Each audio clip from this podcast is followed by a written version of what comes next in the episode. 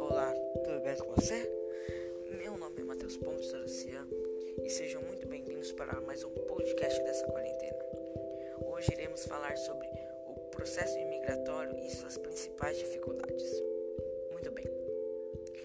Imigrantes, a maioria das vezes, saem de seus países por conta de guerras, é, uma economia ruim seu país, é, desastres ambientais, é, entre outros fatores.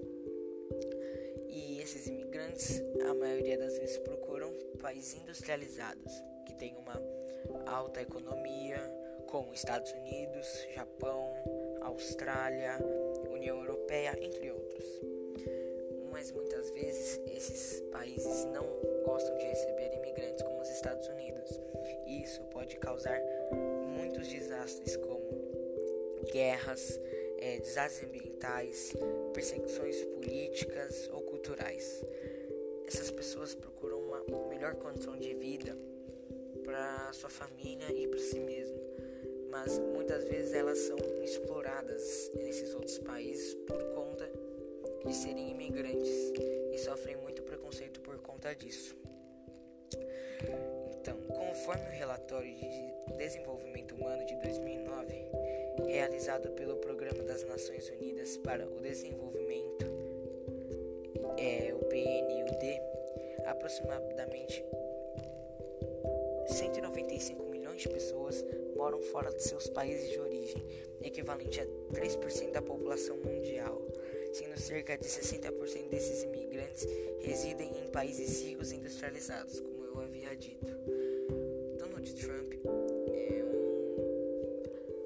um, um, o presidente dos Estados Unidos atualmente e ele não aceita imigrantes em seu país. Mesmo assim, os Estados Unidos é o país com mais imigrantes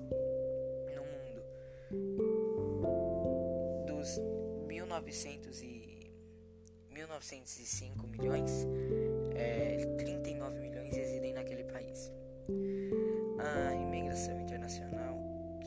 estão, que eu estou dizendo agora da Venezuela para do, do México para os Estados Unidos, por exemplo, é, promove uma série de problemas socioeconômicos em face das medidas tomadas pela maioria dos países desenvolvidos no incêndio de restringir a entrada de imigrantes, o tráfico destem, destem é, tem se intensificado bastante.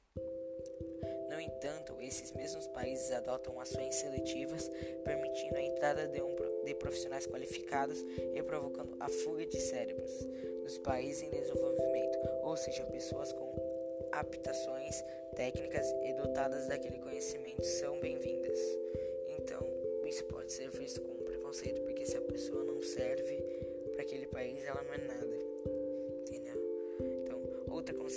fortalecimento da discriminação atribuída aos imigrantes internacionais, processo denominado de xenofobia.